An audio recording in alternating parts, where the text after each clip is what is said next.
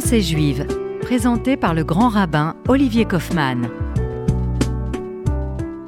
Chers amis, auditrices et auditeurs de RCJ, très heureux de vous retrouver pour cette nouvelle page de Chavruta de Pensée juive, une spéciale dédicace pour une de nos auditrices les plus ferventes, Gladys. Je voulais aborder avec vous la question euh, de cette euh, saison qui nous est si chère. Si chère parce que elle est au croisement euh, de la douceur et de la séparation d'un temps bien plus difficile et hostile qu'est l'hiver. C'est lorsque nous rejoignons le printemps. Et vous savez qu'il est rare que les saisons soient associées de manière expressément écrite euh, à nos fêtes du calendrier liturgique. La fête de Pessah a ceci de particulier, c'est qu'elle s'appelle Chag HaAviv, la fête du printemps. Le fait que le printemps soit associé à toutes les libérations, je dirais même à toutes les révolutions, c'est aussi euh, parce que dans nos textes, il y a des moments propices à l'épanouissement, au fait que des ressources insoupçonnées qui, sommeillent en nous puissent se retrouver à émerger de l'être, quel que soit du reste le règne auquel il appartient. Et c'est pour toutes ces raisons que dire Hayom Atem Yotzim Bechodesh Aviv, aujourd'hui, vous sortez au mois du printemps. Le fait que le texte en parle au présent, aujourd'hui, comme hier, ce présent qui est au cœur de nos célébrations. Nous en donnons sur euh, les vertus du printemps, tel qu'il est évoqué dans la Torah et également dans nos textes prophétiques et euh, talmudiques. Le mois du printemps. Pour euh, Rabbi de Harizal, c'est-à-dire ce rabbin mystique de la ville de Tzfat de Safed, le mois du printemps, le mois de Nissan, est associé à la tribu de Juda et David Ameler et au roi David, roi d'Israël, c'est-à-dire cette dynastie davidique et également messianique. Comme pour nous dire encore plus fort dans le traité talmudique Rosh Hashanah, chapitre 11, le, traité euh, de la Mishnah, qui nous dit, en somme, au mois de Nissan, ce qu'il y a de si singulier, c'est que non seulement nos ancêtres ont été libérés, mais Atidin Leigael, mais dans un avenir proche, nous serons appelés à être délivrés et libérés cette capacité à être à la fois au présent et à se projeter dans un avenir plus radieux que le présent parfois dans lequel nous nous trouvons, c'est aussi la vertu d'un mois entier, le mois de Nissan, qui est associé à la libération, à tel point que nos maîtres nous demandent de ne plus réciter de supplications aux offices du matin et de l'après-midi, ce qu'on appelle les tachanonim, tout le mois de Nissan. Dans la tradition juive, nous n'avons pas l'habitude de pèleriner au cimetière au mois de Nissan, et c'est la raison pour laquelle certains ont l'habitude d'y aller la veille du nouveau mois de Nissan. Même le mois de Tishri, qui est quand même associé aux grandes solennités, le Nouvel An, le jour de Kippour, la fête des cabanes, Sukkot, Simchat Torah, eh bien, les supplications ne sont plus récitées au lendemain de Kippour. C'est-à-dire que même le mois de Tishri n'est pas totalement recouvert de cette exemption de supplication. Seul le mois de Nissan, de tout le calendrier liturgique, a cette vertu quasi magique de nous éloigner le plus loin possible de tout ce qui pourrait nous attrister et effacer une joie celle d'être libéré. J'en veux pour preuve que dans le texte biblique, il y a également cette idée de renouveau, de renouvellement. ceci, ce mois-ci est pour vous le mois de tous les mois. Vous imaginez dans l'esprit de ces hommes et femmes qui sont encore esclaves en Égypte, où on leur demande, avant même qu'ils soient sortis, de fixer un calendrier dans lequel ils pourront avoir des points de repère. Des hommes et des femmes dont l'esprit a été annihilé par les travaux forcés vont se retrouver à être amenés à travailler la notion de repère dans le temps et l'espace. Une tête assommée par les travaux forcés, un esprit qui euh, n'est plus au rendez-vous, le souffle qui est coupé. Et on leur demande, tout simplement, pour pouvoir appréhender en toute liberté la liberté, il faut pouvoir se mouvoir dans le temps et l'espace avec un cadre. Ce qui peut paraître assez paradoxal que la liberté doit être encadrée.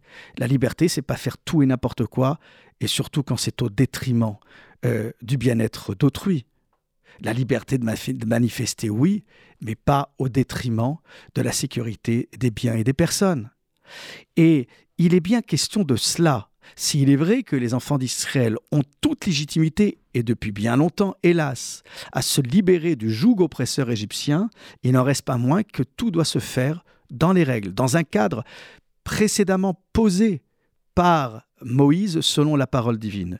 Et ce cadre est déjà auguré par l'idée euh, d'un calendrier, la fixation du calendrier comme la première loi imposée aux enfants d'Israël. Ce sentiment de festivité ne doit pas être pour autant atténué par le fait qu'il y ait un cadre. C'est parce qu'il y a un cadre que nous pouvons encore plus intensément savourer le plaisir d'être en liberté.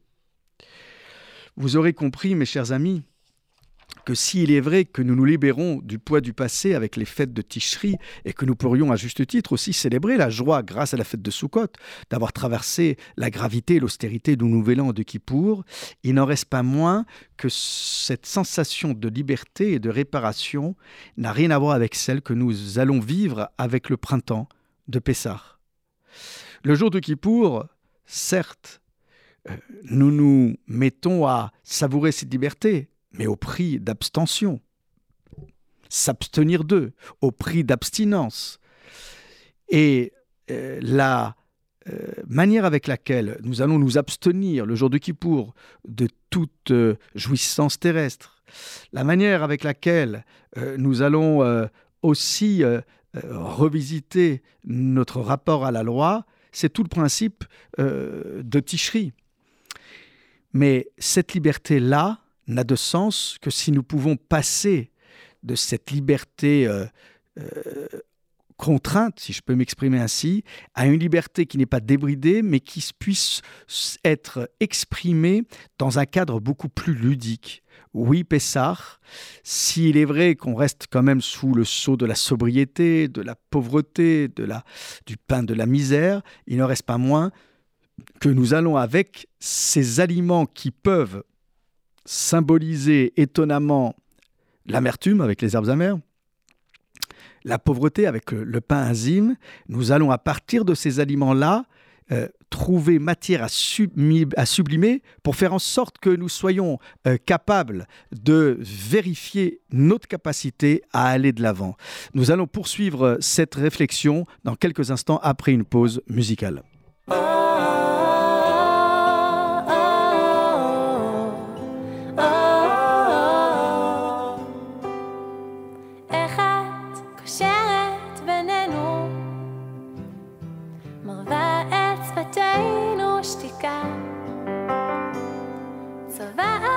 בעוז את ימיי הפשוטים בזריחה. איך את תופסת אותנו? מן רגע בלי שנדע. מושכת אותנו עמוק אל מסע משוגע.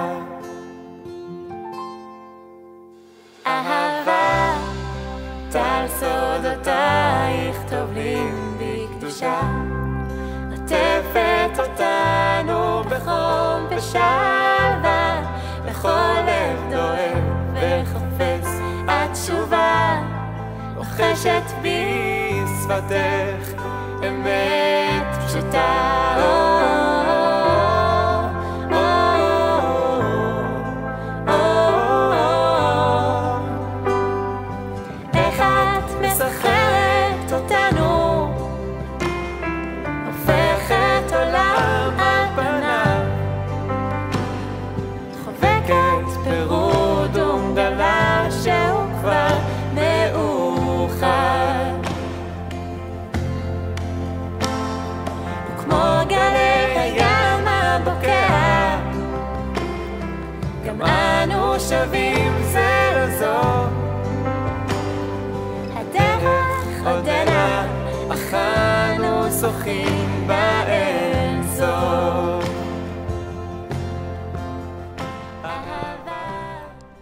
Nous voilà de retour, mes chers amis, dans le prolongement de ce que nous disions sur euh, euh, ce contraste entre euh, le retour du mois de Tishri, donc c'est une forme aussi de libération du poids du passé, et il y a deux nouvel an, il y a le nouvel an des Juifs célébrés pour l'humanité tout entière à Rosh Hashanah, puis il y a le nouvel an des enfants d'Israël, du peuple d'Israël, avec Pessah. Mais ce qui est intéressant, c'est que précisément, euh, nous avons pu euh, nous mesurer à l'austérité, à la gravité du mois de Tishri pour nous libérer du poids du passé. Et euh, là, nous allons faire en sorte de pouvoir exprimer cette liberté dans un cadre différent. Mais nos maîtres nous rappellent aussi que d'une certaine manière, il y a avec le mois de Tishri une manière de revisiter son être, son fort intérieur. Et du même coup, euh, nous faisons en sorte d'être très attentifs aussi à euh, la manière avec laquelle on va s'installer dans ce cadre euh, d'expression. avec Pessar, il n'est pas juste question de notre fort intérieur, c'est tout l'espace privé dans lequel nous évoluons c'est non plus la maison intérieure, mais c'est la maison extérieure dans laquelle j'exprime aussi mon intimité. Faire en sorte d'être à la recherche de tout ce qui pourrait entraver notre liberté de pensée et de circulation. Être l'ennemi de soi-même, c'est une question posée par le mois de Ticherie. Mais parfois, c'est son propre périmètre intime qui entrave notre liberté d'expression. Nous sommes parfois entravés à notre corps défendant par des mauvaises énergies, par un agencement euh, de mobilier ou euh, euh, de livres où il manquerait peut-être une bibliothèque dans laquelle il faudrait renforcer la littérature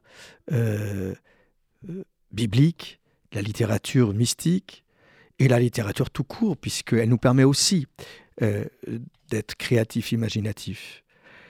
En somme, lorsque nous allons la veille de Pessah avec la lumière de euh, la bougie, vérifier les coins et les recoins des interstices de la maison, ce n'est pas de temps pour aller chercher le Hametz, puisqu'il est déjà bien nettoyé, ce Hametz. Mais euh, c'est symbolique, les fameux dix morceaux du Hametz. Mais c'est comme pour se réapproprier un espace qui aurait pu nous échapper durant l'année.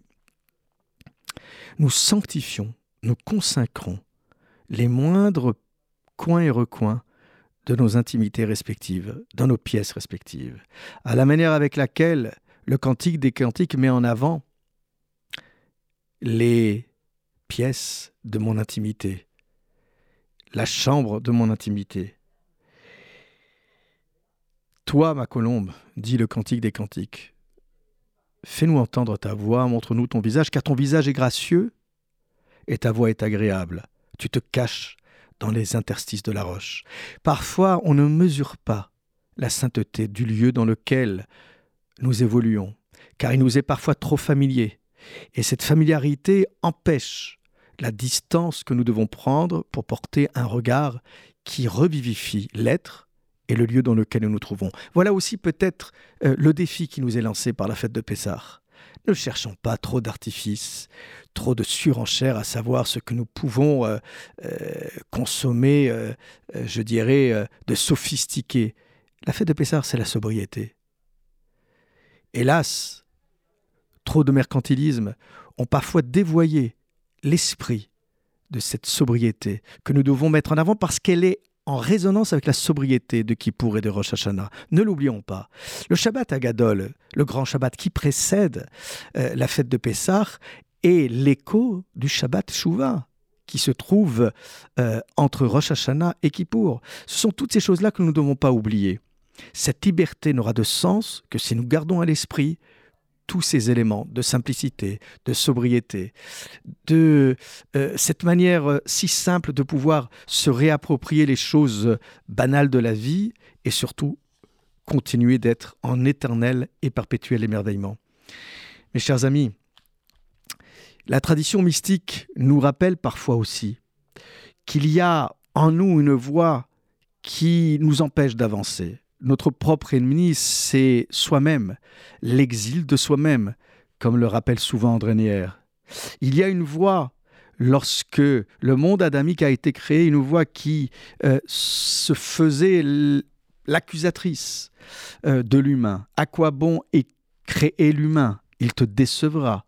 À quoi bon créer l'humain? À quoi bon même le mentionner? C'est ce que nous disons dans la liturgie de Rosh Hashanah. Et puis il y en a une autre qui veut à tout prix euh, tenter l'expérience, le pari de la liberté, pour faire en sorte que le monde soit encore plus merveilleux, grâce à l'imagination et la créativité de l'humain. La tradition mystique nous dit que si l'hiver est aussi fort, c'est précisément pour euh, laisser libre cours à toutes les forces qui voudraient arrêter l'humain, arrêter la vie, le mettre en hibernation. Mais maintenant que le printemps arrive, Maintenant que la fête du printemps va être célébrée, c'est cette euh, euh, atmosphère qui doit supplanter tout le reste. C'est cette voix qui dit faisons l'homme qui doit être plus forte que la voix qui dit détruisons l'homme. Faisons l'homme. Cette formule qui a suscité tant de controverses rabbiniques et même parmi d'autres théologiens, cette phrase mise dans la bouche du divin dans le livre de la Genèse alors que Dieu est censé être seul, faisons l'homme.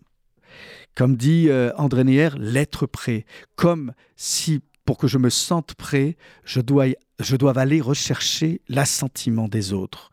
Dieu n'a pas besoin du consentement d'autrui, mais comme pour nous montrer le chemin d'une réelle liberté. La liberté, elle s'acquiert avec l'assentiment des autres. C'est sous le sceau de la collectivité que cette liberté est intensifiée et magnifiée.